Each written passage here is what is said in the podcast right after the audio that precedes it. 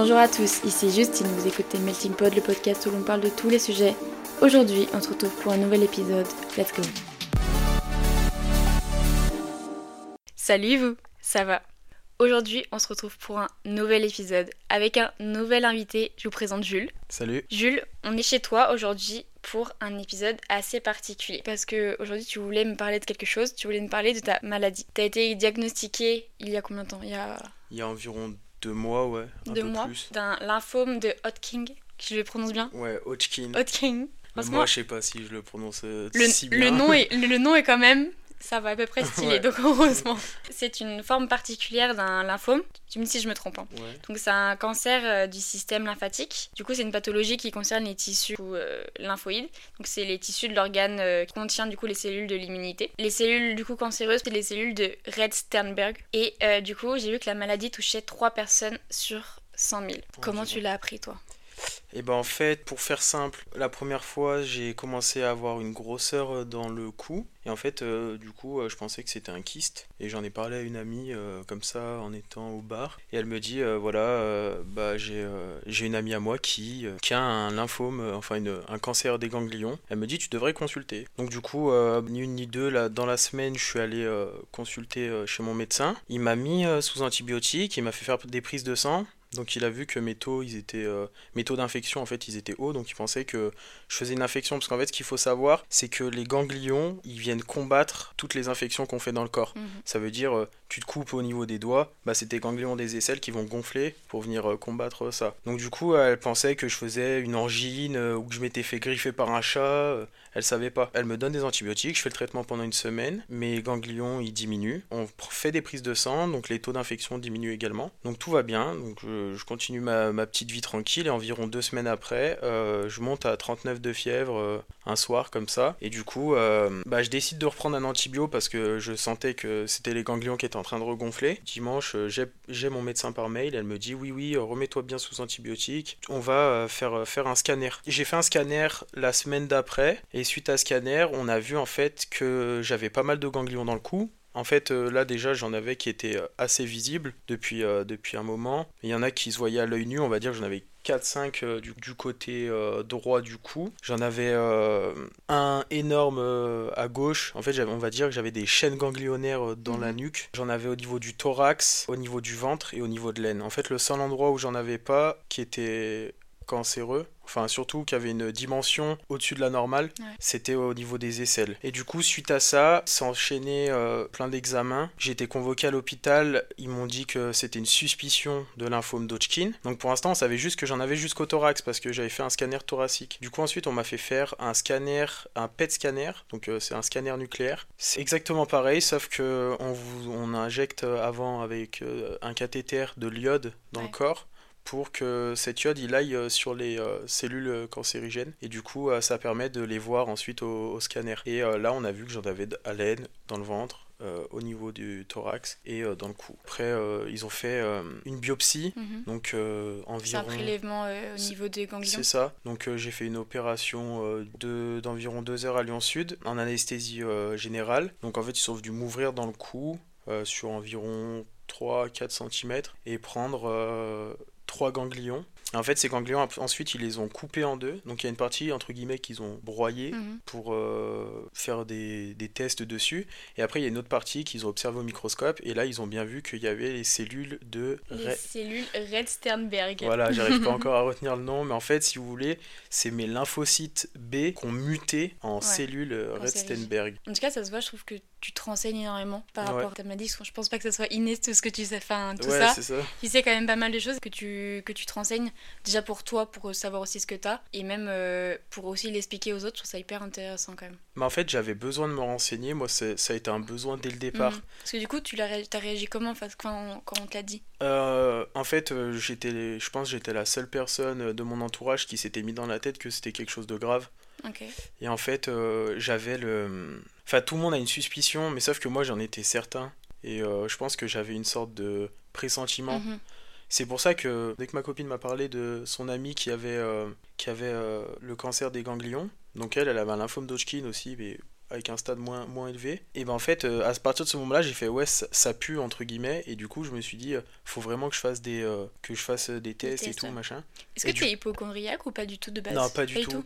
Genre, euh, j'avais fait deux prises de sang dans ma vie jusqu'à maintenant. euh, tout allait bien. euh, j'avais fait faire un contrôle il y, a, y a six mois et tout allait bien dans le meilleur des mondes. fait rapidement quand même. Ouais, Mm. ouais, ouais, ouais, c'est ça. Ça veut dire que la maladie, elle est pas là depuis énormément de temps. Mais après, sur les prises de sang, on voit pas spécialement ce qui se passe. En fait, sans le scanner, je l'aurais jamais vu.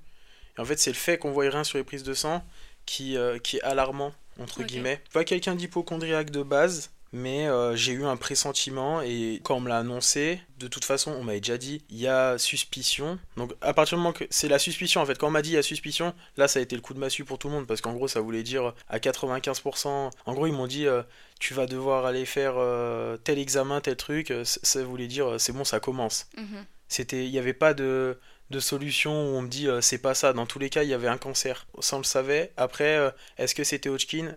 Ça, on n'était pas sûr. Et l'avantage, euh, au final, quand on m'a dit que c'était le lymphome d'Hodgkin, c'était une bonne nouvelle parce que, en fait, c'est une maladie qui se soigne bien. Et après, il y a plein d'autres types de lymphomes qui sont bien plus complexes. Et moi, au final, entre guillemets, j'ai le meilleur cancer qu'on peut avoir. Mhm. Entre Moi j'ai vu qu'il y avait 90% des, enfin, de la maladie d'Hodgkin qui était curable. Ouais, c'est ça. Et je crois que c'est quasiment 97 ou 19% pour euh, les personnes de moins de 25 ans. Mhm. Au- à partir du moment qu'on m'a dit euh, t'es malade, je me suis dit ok, pendant 6 mois ça va être euh, la merde entre guillemets, Mhm. mais il y a un, une- un début et il y a une fin. Mm. Je me suis dit à aucun moment euh, c'est possible que ça fonctionne pas. Ça, j'en suis certain que moi ça va fonctionner et, et je pense que c'est le plus important, c'est resté positif. c'est de rester positif, ouais. Vraiment le mental, je pense, ça fait, ça fait tout le job. Il y a plusieurs stades à cette maladie. Ouais. Donc toi tu m'as dit que tu au stade 3, enfin sur C'est 4. ça. En gros, le premier stade, si vous voulez, c'est juste euh, des ganglions dans le cou. Ça commence toujours par là. Après, le deuxième stade, c'est ganglions dans le cou et au-dessus ou en dessous du diaphragme. Donc ça veut dire soit dans le thorax, soit dans le ventre. Et après, stade 3, c'est euh, cou, au-dessus et en dessous du diaphragme. Moi, vu que j'en ai dans le thorax, dans le ventre et dans l'aine, bah, j'en ai au-dessus et en dessous.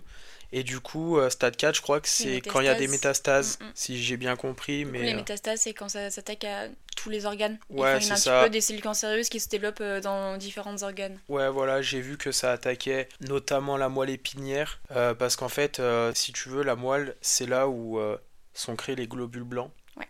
Et du coup, les globules blancs, c'est les défenses immunitaires, et c'est où se trouvent les lymphocytes. Donc en fait, euh, du coup, en fait, ça, si vous voulez... ça attaque le système immunitaire de base. Ouais, c'est ça. un- En fait, le, le défaut de ce cancer aussi, c'est que c'est un cancer circulant, parce qu'en fait, il se déplace euh, dans la lymphe, Du coup, tu m'as dit que tu faisais de la chimiothérapie? c'est ça. Comment ça se passe? Donc euh, pour l'instant, j'ai commencé un premier traitement. Pour donner le terme, il s'appelle BICOP. Donc c'est un traitement de 21 jours. En fait, on va appeler ça une cure Mhm. de 21 jours. Les trois premiers jours, je suis à l'hôpital.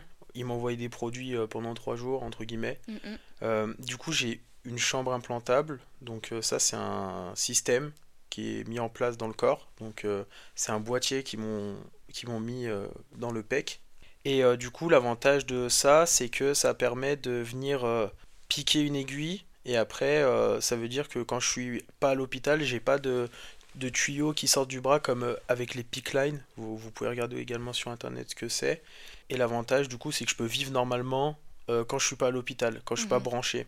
Et du coup, bah, je fais cette cure de 3 jours. Après, je rentre chez moi. Là, on va dire qu'il y a une semaine où ça va. Je suis fatigué, mais je peux vivre normalement.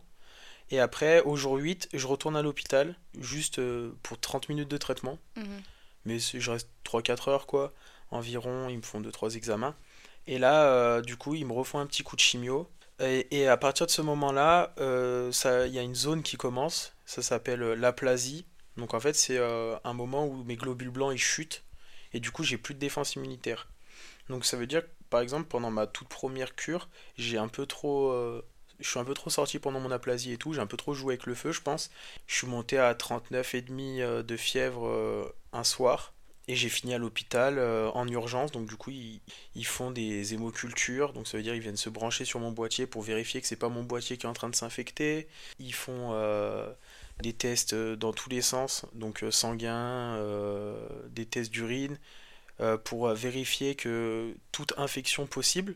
Et du coup, moi, ils en ont conclu que j'étais sûrement en train de faire une, une angine parce que j'avais la, la, j'avais mal à la gorge et euh, j'avais un début de laryngite. Mhm. Et du coup, ils m'ont mis des antibiotiques et après ils m'ont renvoyé chez moi et j'avais des antibiotiques pendant une semaine, donc ça s'est bien passé. Mais sur le moment, euh, c'est vrai que ça fait, ça fait relativement peur. Donc après, j'ai fini cette cure de, de 21 jours, j'ai pu passer les fêtes tranquillement. Et après, euh, entre, les, entre Noël et le jour de l'an, je suis retourné à l'hôpital pendant 3 jours. Donc euh, pour faire euh, le, mon deuxième bicop, donc recommencer une cure de 21 jours. Et là, là tout, donc on va dire que j'ai eu beaucoup plus d'effets secondaires que la première Mhm. fois. La première fois, ça allait. J'ai pas eu de problème pour m'alimenter. J'ai perdu un peu de poids, mais ça, c'est la maladie qui, qui fatigue. Et j'ai passé beaucoup de temps, beaucoup, beaucoup de temps à dormir. On va dire que j'étais vraiment fatigué euh, physiquement. Ouais. En fait, euh, moi, je le, je le vis un peu comme euh, un jour, un symptôme. Mhm. Genre, tous les jours, j'ai un t'as un nouveau. truc différent? Ouais, un petit peu. Et c'est jamais le même truc. Mais Mhm. c'est. Parce qu'en fait, ça dérègle tout le corps sur vraiment. Pff, tout- tous les organes, ils sont déréglés. Tout. Il n'y a rien qui réagit comme d'habitude. Et euh, du coup, bah, faut apprendre à vivre avec ça. Et là, du coup, la deuxième fois, pour mon deuxième traitement, je suis, euh, je suis, je me suis confiné totalement, en fait, euh, Mhm. pendant l'aplasie. Et au moins, tout s'est bien passé. Et là, je, je sors d'aplasie, donc ça fait trois jours. Et du coup, je viens de refaire un scanner. Ce scanner, il était décisif pour la suite de mon traitement. Donc, on, c'était pour voir si j'allais refaire un troisième bicop.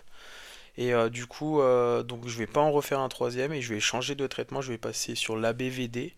Et maintenant, on va dire que là, j'ai fait un sprint. Ça veut dire que c'était dur euh, physiquement pendant euh, un mois et demi. Mhm.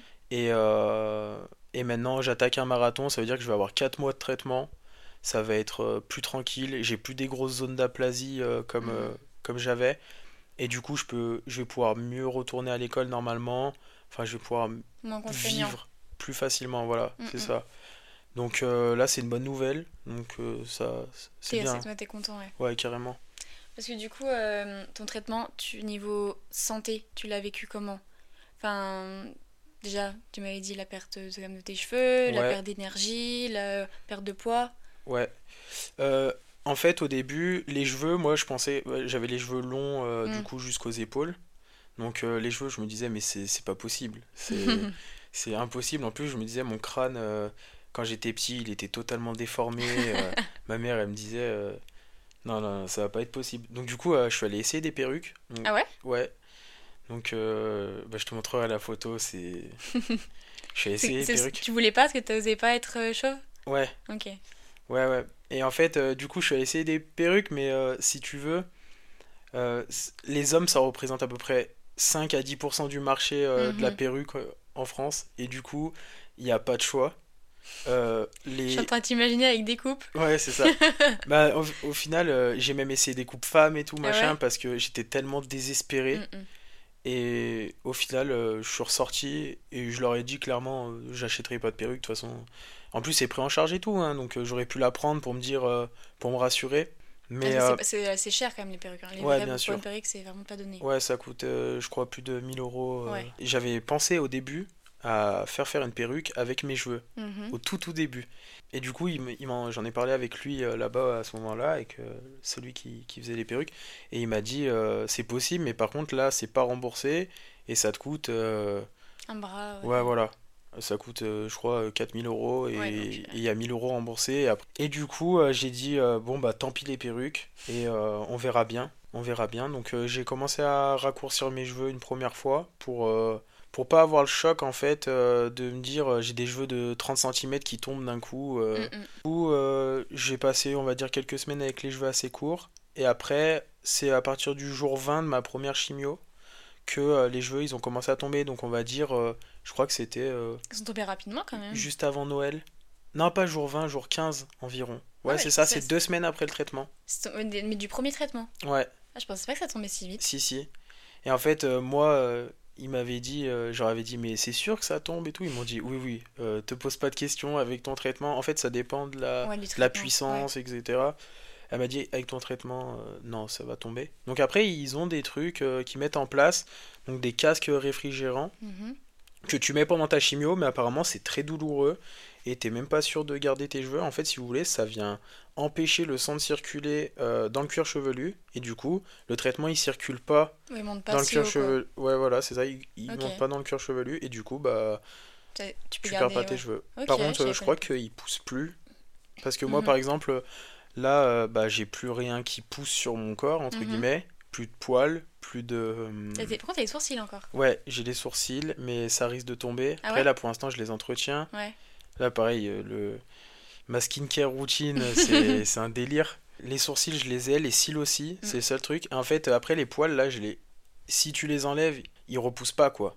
Mais après, euh, ils tombent pas spécialement d'eux-mêmes. Ouais, ouais. Les cheveux, par contre, quand c'est tombé, ça a commencé à tomber un matin.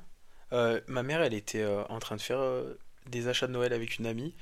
Je l'ai appelée, je lui ai dit euh, Maman, faut que tu viennes me raser le crâne.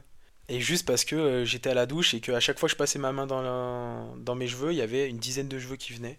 Mm. Et euh, du coup, elle est venue et elle me fait Non, mais c'est bon, ça va tenir et tout, machin, abuse pas. Du coup, j'ai attendu le lendemain et je suis allé chez le coiffeur. Et euh, par contre, chez le coiffeur, j'ai fait Allez, let's go, hein, on, rase, Ouais, on rase tout. Et au final, c'était limite ma coiffeuse qui était plus euh, en stress que moi. Et au final, j'étais rassuré. Parce que vu que je m'attendais à avoir un crâne euh, Ouais. difforme ou je sais pas, en fait, je me... faut toujours s'attendre au pire. Comme ça, après, tu, tu te dis, ah bah ça va. Et au final, euh, je crois que je m'aime bien le crâne chauve. Et Moi, je trouve pourrais, ça- je trouve que ça te va bien. je ça va, pourrais, je pourrais vivre comme ça, ça me dérange même pas. Mm, mm. Et en fait, plus, d'avoir géré aussi la perte de cheveux, c'est toi qui l'as rasé, tu vois. ouais. Je pense aussi c'est c'est rassurant parce que je gère encore le- la chose. Tu Ouais, c'est ça. Bah, en fait, moi, j'avais dit, à partir du moment que ça commence à tomber, je veux pas être traumatisé. J'en avais un petit peu sur mon oreiller et tout la Mm, nuit. mm. Et euh, apparemment, c'est vraiment choquant quand, quand t'as des boules de poils qui tombent, enfin de cheveux qui Mhm. tombent euh, sous la douche, quoi. Moi, rien qu'ils venaient par dizaines, je me disais, euh, non, c'est plus possible. J'osais même plus les toucher. T'oses plus te coiffer, t'oses plus. En fait, ça sert à rien de les garder. Autant les, les raser. Et au final, euh, ça fait un petit truc sur la confiance en soi, je Ouais. pense. En mode, euh, bah, j'ai un petit peu appris à m'apprécier sans cheveux. Et c'est vrai que les cheveux, on se rend compte que c'est que de l'artifice. Et au final, euh, t'apprends à, regarder les traits de ton visage, à regarder euh, vraiment à, quoi tu ressembles. Mais au final, on se cache, on se cache un peu avec les cheveux quand même. Et, et du coup, non, ça me dérange pas du tout. je m'y suis fait. Après, c'est vrai que je porte pas mal de, chapeaux Mm. Euh, pour l'instant. En hiver aussi. C'est aussi, ouais, parce que j'ai froid, c'est c'est horrible en fait de découvrir. froid, ouais. Mais c'est horrible. Mais T'as le dehors, vent qui, qui passe par-dessus. c'est un truc de dingue. C'est un truc de dingue. Ouais. Quand t'es habitué à avoir des cheveux et que tu passes du jour au lendemain. Mais le, là, le crâne, il s'est un petit peu habitué. Mm, mm. Mais euh, les premières fois dehors, c'était. Je sentais de l'air. J'ai l'impression que je roulais sur l'autoroute euh, tout le temps. On est capotable. C'est ça. Au sport, du coup, pareil, tu t'en. Enfin, ça va Genre les séances de sport ou tu en chies? Bah, en fait, euh, les deux premiers mois, j'ai rien fait. Enfin, depuis le mois de novembre, depuis Ouais. à partir du moment que j'avais su que j'étais malade. On t'a conseillé de faire du sport ou c'est toi qui as Ouais. voulu? Non, euh, ils, ils- ils demandent où t'en es par rapport à ça. Ils imposent rien. C'est tout euh, ton ressenti en fait. En Vraiment, l'hôpital. C'est pareil, hein, c'est la nourriture. Ils imposent vraiment rien. euh. Tu continues ton mode de vie en fait. euh, C'est ça. J'ai un régime alimentaire quand même. mhm, On va dire que j'ai à peu près le régime d'une femme enceinte. Ok. Ça veut dire euh, j'ai pas le droit à tout ce qui peut avoir des bactéries en vrai. Ouais. Les trucs non pasteurisés, le saumon. euh, En fait, le- c'est vu le- que tu as ton système immunitaire qui est fatigué. Ouais, c'est ça. Pour éviter de Voilà, ton la corps viande de, crue, de, tout de- ça. de- de te défendre, bah t'évites de prendre tout ça quoi. Mm. Ok. Après, le régime alimentaire, je le respecte plus ou moins. On va Mhm. dire en aplasie, je le respecte correctement. Mais là, euh, demain, j'ai envie de manger du saumon fumé, je le fais. Mhm. Euh, je l'ai fait pendant les fêtes et j'ai vu qu'il n'y avait eu aucun problème. Après, je pense que c'est vraiment au niveau du ressenti, l'alimentation, le sport. Et je pense, je pense que ça, c'est vraiment propre à chacun. Moi, j'ai décidé de reprendre le sport là, euh, il y a environ une dizaine de jours. Donc pendant mon aplasie, parce que en fait, je suis resté confiné une semaine et honnêtement, j'étais. euh, J'en avais marre d'être dans ma maison. Mm. euh, on est confiné. En plus, mes parents ils se confinent avec moi, donc on est tous les trois. Puis euh, honnêtement, bah, au bout d'une semaine, euh, t'en as marre. Même eux, les pauvres, bah, ils se confinent pour moi et tout. Mm, mm. c'est quand même, c'est quand même assez complexe. Et il y a personne qui vient nous voir. On a le droit, enfin, on fait des petits FaceTime à droite à gauche et ça s'arrête là. Puis en plus, tout le monde prend de tes nouvelles, mais personne peut venir te voir. Enfin, c'est c'est particulier comme, comme moment. Et j'ai fait un peu de sport et doucement, on va dire, j'ai commencé par faire du vélo, tout ça. Et je sens, oui, le corps, il est fatigué. De toute façon, euh, je sens que mon rythme cardiaque, euh, il est toujours plus élevé, même quand je fais pas de sport, parce que mon cœur, euh, mon cœur est fatigué et combat constamment contre la maladie, contre tous les produits. Et ouais, les premières séances, c'est un peu spécial. parce que euh, bah, je sentais que je transpirais les produits. Mhm, Tu vois, ouais. genre l'odeur, je sentais le, le- le- ouais. le produit à la fin de la séance de sport. Les, les- en fait, les produits qui m'injectent, moi, l'odeur, bah, je la, je la connais parce qu'elle passe, elle passe juste à côté de ma gorge et du coup, euh, au début, quand ils viennent tout juste de te mettre le produit, t'as le goût dans la bouche un petit peu. ouais. Et du coup, bah, je sentais ce- le produit, je me disais, mais c'est dingue, et beaucoup plus euh, de transpiration. Enfin, le corps, il, il réagit euh, vraiment bizarrement Ouais, à tu tout. découvres un nouveau corps C'est ça que t'avais plein de sensations que t'avais jamais eu avant. Ouais, vraiment, c'est dingue. T'as ta vie du coup bah, sportive, t'as ta vie euh, personnelle qui a évolué, mais aussi t'as ta vie sociale. Ouais, Tu vis comment? Parce que du coup, tu vas plus à l'école, enfin, du moins là ces derniers temps, t'allais plus à l'école. ouais. Tu vois moins tes potes. Mhm. Ça se passe comment, genre? En fait, le, le dernier mois, là, j'ai pas trop été en cours, on va Mhm. dire, parce que euh, c'est mal tombé un peu aussi. Ma chimio, j'ai essayé de la régler par rapport à l'école, Mhm. mais euh, ça tombe pas toujours très bien en fonction de comment je me sens, parce que faut pas que j'aille en cours si c'est pas possible. Oui. Et après, des fois, bah, il y a des examens où ils disent, euh, bah, ça tombe tel jour, et puis t'as pas bien le choix de d'y aller. Et du coup, bah, j'ai loupé, euh, en gros, euh, une bonne semaine de cours complète. Bon, ça va en vrai, c'est Donc pas énorme. c'est pas énorme. Après, il y Mais après, avant, pour tous mes examens, j'avais loupé déjà pas mal de cours. Mhm. Mais après l'école, euh, ils m'ont dit, il n'y a pas de souci, tu, euh, Ce qui est normal aussi. tu loupes les cours qu'il faut, le temps que tu passes tes trois gros examens dans l'année et que tu as un minimum de, Mm. de suivi euh, au niveau des cours quand même. C'est bon, ça pourra le faire. Par contre, euh, j'ai arrêté mon alternance. Ouais. Ça, c'est plus un choix. L'hôpital, ils m'ont dit que tu continues les cours, c'est déjà un peu un truc de ouf, Ouais. on va dire. Parce qu'il y en a début, beaucoup qui mettent vraiment euh, leur vie en pause et ouais. qui soit sont à l'hôpital ou sont soit chez eux, mais C'est ça. Moi, au début, ils m'ont dit euh, t'arrêtes les cours. Et moi, Mm. j'ai un peu insisté. Et j'ai fait. C'est moi qui a fait décaler tout le planning de ma chimio pour euh, essayer de. garder une vie aussi normale. voilà. et- ouais. Et en fait, pourquoi? Parce que déjà, ça me fait du bien. Parce que j'ai pas spécialement envie de perdre une année. Même si je me suis mis dans la tête, ça, j'ai du mal à, à l'accepter, que c'était possible que je me loupe cette année. Et que fallait pas que je me mette la pression. Entre guillemets, là, je vais à mes examens euh, en freestyle. hein. Je pas, je vais pas vous cacher, j'ai pas spécialement le goût euh, Oui. ni l'envie de euh, réviser de moi-même en plus, Mm, tu mm, vois. mm. J'ai pas spécialement envie de faire des exos euh, d'entraînement. C'est en fait là, il y a une certaine pression euh, même administrative. J'ai pas envie de gérer mes papiers de l'hôpital. Ça me, waouh, dès que je reçois un mail, je le transfère à ma mère et C'est l'hôpital qui stresse. Enfin, du coup tu relis ça à la la, maladie tout la ça. pression, en fait, j'aime pas la. Ça me fout. Je deviens vite anxieux. Ouais. Euh, par exemple, euh, bah, au début, j'étais anxieux de pas, de plus aller à mon travail mhm. et euh, de dire à mes patrons, qui sont mon frère et mon cousin, donc j'ai un peu une ouais, situation particulière, de leur dire, bah ouais, je vous abandonne entre guillemets. Alors que t'as quand même une bonne excuse, tu vois. Oui, oui, bien sûr, mais eux, ils étaient en train. C'était ok pour eux, Ouais. mais moi, tant que j'étais pas, je m'étais pas, c'était pas ok pour moi, Mm, mm, mm. bah je pouvais pas me sentir bien vis-à-vis d'eux, Parce parce qu'il que fallait le temps d'accepter aussi la ma- accepter peut-être la maladie. ouais, c'est ça, je pense a. c'était accepter d'être malade aussi, de dire bah je refuse de faire ça parce que je peux pas, tu vois. C'est ça. Mm. Et maintenant, ouais, je suis conscient que euh, je retournerai pas au travail du temps que, du temps que je l'aurais pas décidé. Et pareil pour l'école, entre guillemets, demain matin, euh, je me sens pas bien, et ben c'est ce que me dit l'hôpital, tu n'y vas pas. Faut pas que tu te mettes la pression. Mm, mm. En fait, et ça, j'ai eu du mal à, à l'accepter au, au début. Et maintenant, euh, maintenant, je le vis vraiment au jour le jour. En fait, faut apprendre à, à vivre sans savoir de quoi est fait demain. Ouais.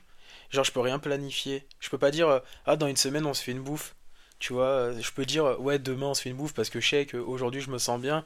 Bon, sûrement, demain, ça ira. Ouais. Et voilà. Mais euh, je peux pas prévoir des trucs sur le long terme, en fait. Mm. Et ça, c'est compliqué à avaler au début parce que plus tu sors pas pendant une semaine, tu te dis, ah, bah, je vais voir mes potes, je vais profiter de tout le monde. Bah, pour organiser, c'est un peu chaud, tu vois. Puis en plus, vu je pense on, on est jeune et qu'on de base on est quand même aussi en bonne santé, on est habitué à un certain rythme de vie, à certaines habitudes, que là ça te chamboule tout d'un coup, Ouais. tu vois. C'est tout est différent, t'as un nouveau corps, t'as un nouveau rythme de vie, tu dois refuser certaines choses par rapport à ton état. Mm. Du coup, je pense qu'à accepter, ça doit être compliqué. Ouais, c'est sûr. Bah, par exemple, euh, aller en boîte, ouais, c'est compliqué, mais je l'ai fait, tu vois, pendant Ouais. ma première cure. Je suis, je suis allé en boîte, après, j'ai fait attention. oui, oui. En fait, euh, les moments où je m'autorise ça, Mm. c'est les moments où. C'est la dernière semaine de ma cure, et on Ouais. va dire, c'est le moment où je pète le, je pète le feu. C'est en ce moment, quoi, pour euh, ma deuxième cure. Et par exemple, ce soir, bah, je sors avec des potes, je vais boire un verre. Euh, demain, je me fais un resto avec des collègues. Après, peut-être qu'on ira en boîte. euh. Enfin voilà, Mm, mm. je me mets pas la pression. euh, T'as le droit de boire de l'alcool? J'ai le droit, mais enfin, il n'y a pas de contre-indication. Mais je le fais pas de Mm. moi-même. Tu vois, j'ai pas envie de me rajouter ça. Puis même, je me dis, si je fais une montée de température, si je fais machin, non, j'ai pas envie. Ouais. Tu vois, j'ai. C'est pas, je ressens pas le manque Mhm. ou quoi que ce soit, donc euh, ça m'a pas dérangé ça euh, d'arrêter euh, l'alcool. T'as plus de Captain Morgan Ouais, non, plus, de Captain Morgan. Ouais, pareil pour. euh, Enfin, moi je suis pas fumeur de base, donc Mm. euh, ça va, c'est cool, mais pareil, il y a pas de contre-indication euh, à ce niveau-là, quoi. Ok. Est-ce que tu ressens de la pitié des gens envers toi ou pas depuis que t'as le cancer? Des fois, ouais, tu peux être, tu peux te dire, euh, je sais pas si les gens euh, ils ont de la pitié ou est-ce que euh, c'est vraiment entre guillemets euh, de l'amour. Mhm. Tu vois ce que je veux dire? Je sais pas si je compare bien le truc, mais, mais ouais, ouais, il y a un peu un, un truc comme ça parce que euh, t'es malade, mais euh, au contraire, en fait, moi, vu que je montre toujours que je suis fort, que je me sens bien, qu'il n'y a aucun souci au niveau de mon cancer et que je le combats, je suis en pleine forme, je montre jamais mes faiblesses, entre guillemets. Ouais. Bah, les gens, ils ont pas trop de pitié, ils ont plus de, de la motivation en fait. Ils vont dire, ouais, ils vont dire, euh, t'es fort, euh, continue comme ça, et en fait, c'est ça qui, Ça te qui te motive. Ouais. Et en fait, c'est toi, tu fais croire que t'es fort, et après, les gens, ils te disent que t'es fort, et ça te rend fort. Mm, mm, Tu mm. vois ce que je veux dire?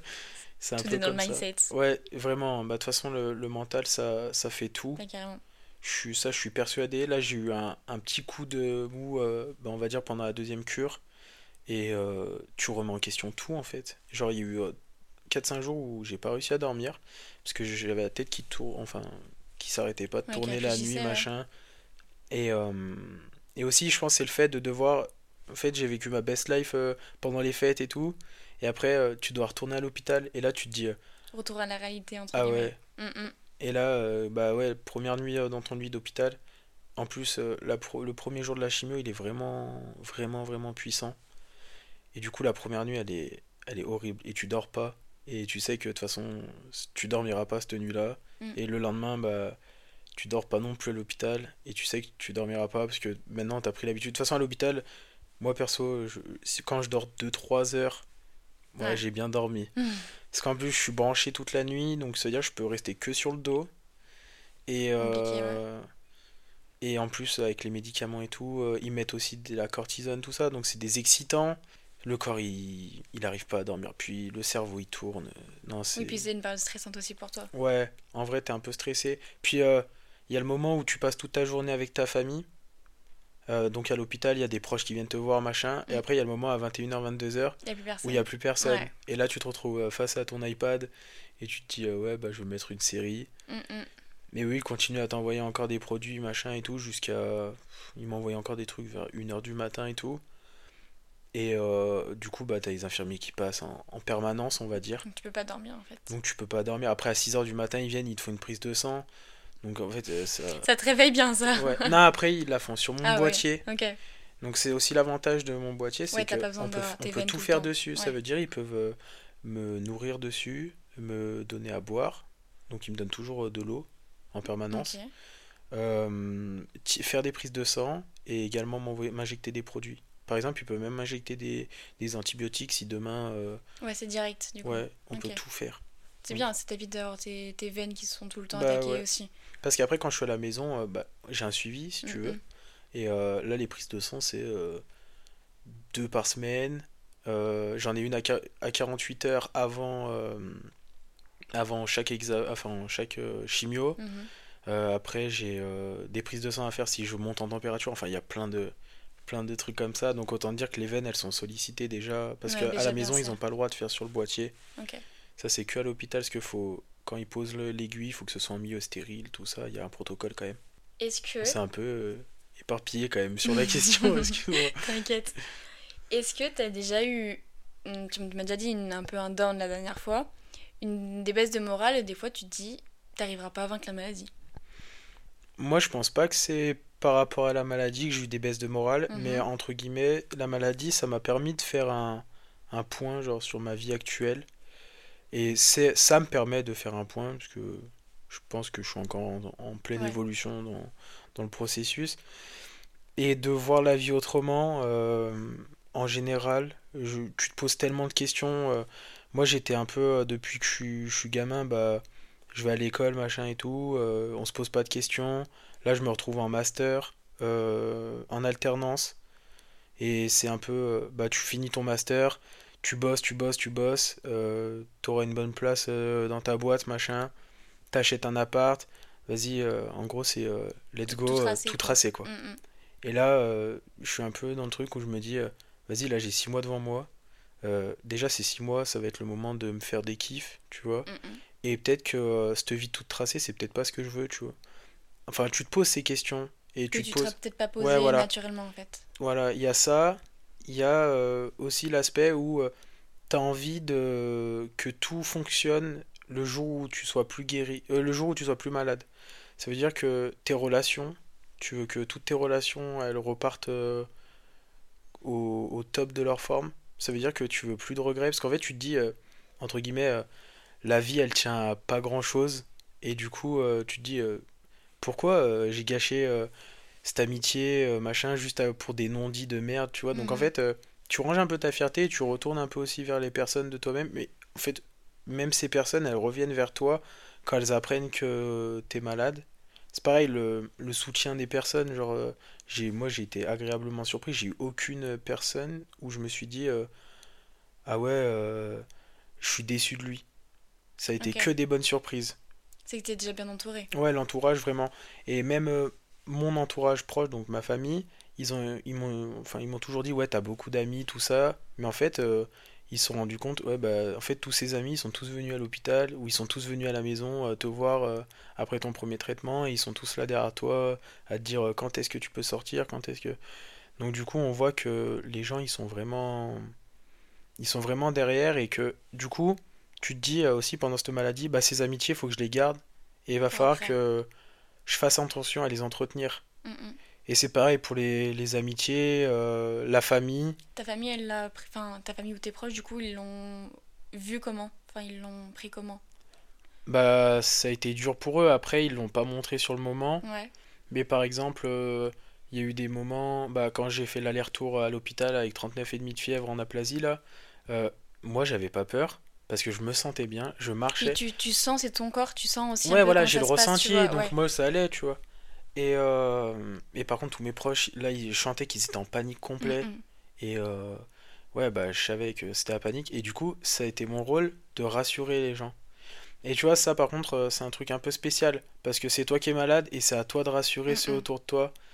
Et en fait, euh, du coup, entre guillemets, c'est un peu ce que j'ai dit à mes proches. Je leur ai dit, là, on va faire un, un, un point. En gros, euh, moi, je vous dis, si je vous dis que j'ai pas peur, vous n'avez pas le droit d'avoir peur pour moi. Tu, tu, tu Mhm. vois ce que je veux Ouais, dire? À partir du moment où j'aurai des craintes, là, ok, vous aurez, vous aurez des, tu vous pourrez avoir des craintes. voilà. Mais moi, euh, là, j'ai, j'ai pas eu peur un seul moment pour l'instant. On va dire le, le, le truc qui m'a fait le plus peur, c'était les opérations, la biopsie par exemple, Ouais. parce qu'en fait, je savais pas ce que c'était de se Oui, faire ça. Et après, vraiment, le moment que j'ai pas aimé, ça a été la, la, la pose de ma chambre C'est implantable. douloureux? Bah, en fait, ça a été, euh, c'est fait par des infirmiers. Ok. Et euh, mais d'ailleurs en France, euh, c'est les seuls, c'était les premiers à le faire à Lyon Sud. Lyon Sud, c'est vraiment le top du top en cancérologie C'est et en, en C'est un bon- hématologie C'est aussi. bon site, ouais. Et du coup, c'est des infirmiers qui te le posent et ça dure une heure environ. Et c'est en anesthésie locale et franchement, j'ai vraiment mal vécu le truc. Et pourtant, ils te donnent un casque de réalité virtuelle pour euh, Et essayer ils de sont te high-tech maintenant. hein. Ouais, ouais, j'étais avec des petites tortues en train de nager. Mais non, moi ça m'a pas.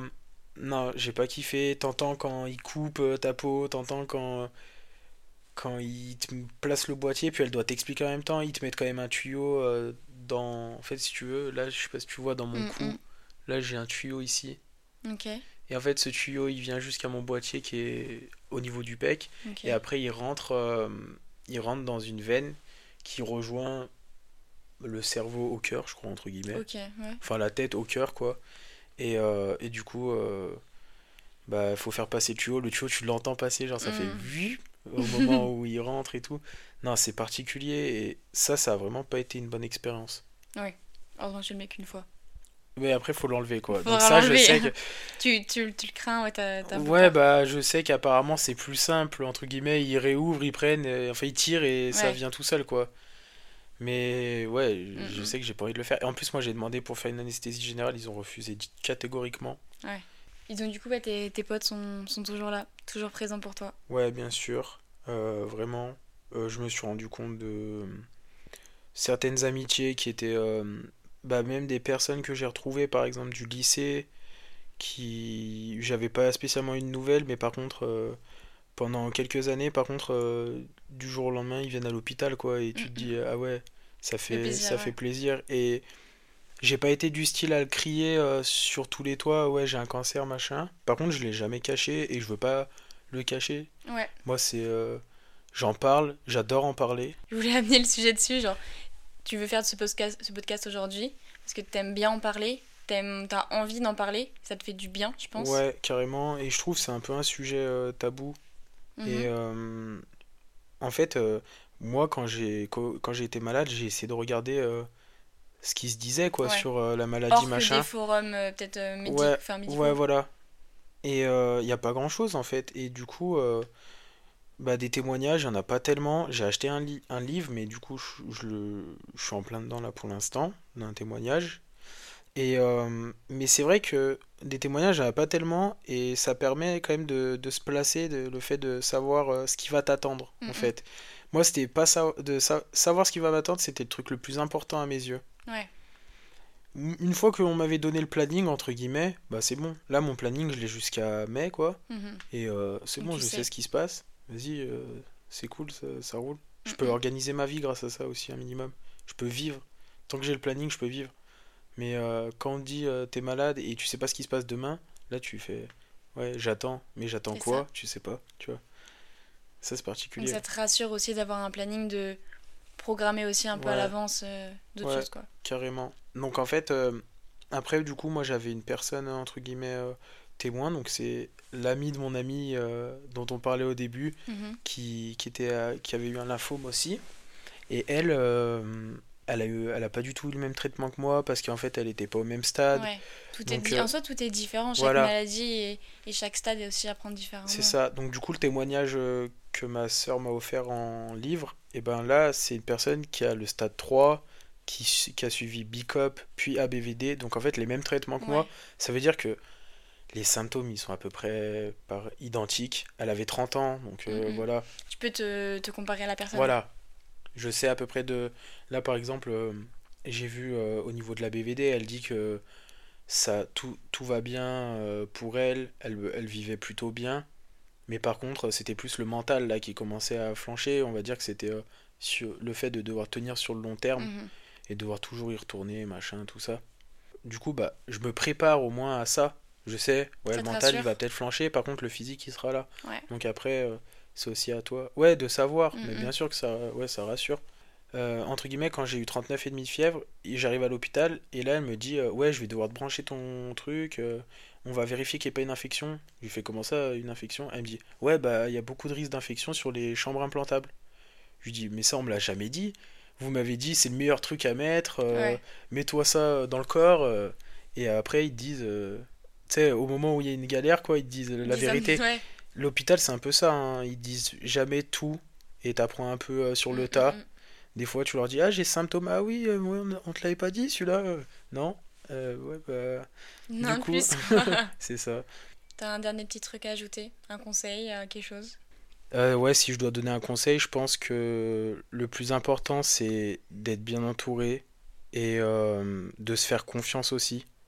Parce que moi, je me suis dit dès le départ, avec mon entourage ou sans mon entourage, ça va le faire. Ça, il Mhm. n'y a pas de souci. Mais c'est que du bonus. L'entourage, en fait, ça, ça vient euh, relancer les coups de mou. euh, euh, ça vient donner tout le soutien dont on a besoin. Mais par contre, faut se, faut se préparer à le vivre tout seul. Parce que les moments de solitude, tu les as. Et faut réussir à, à combattre dans ces moments-là. Et il faut se dire, euh, l'entourage, c'est que du bonus. Et c'est vrai que il t'aide, mais il fait pas tout le travail non plus. Le plus important, c'est d'être fort et de croire en soi et croire à la fin de, de la, de la maladie, quoi. Voilà.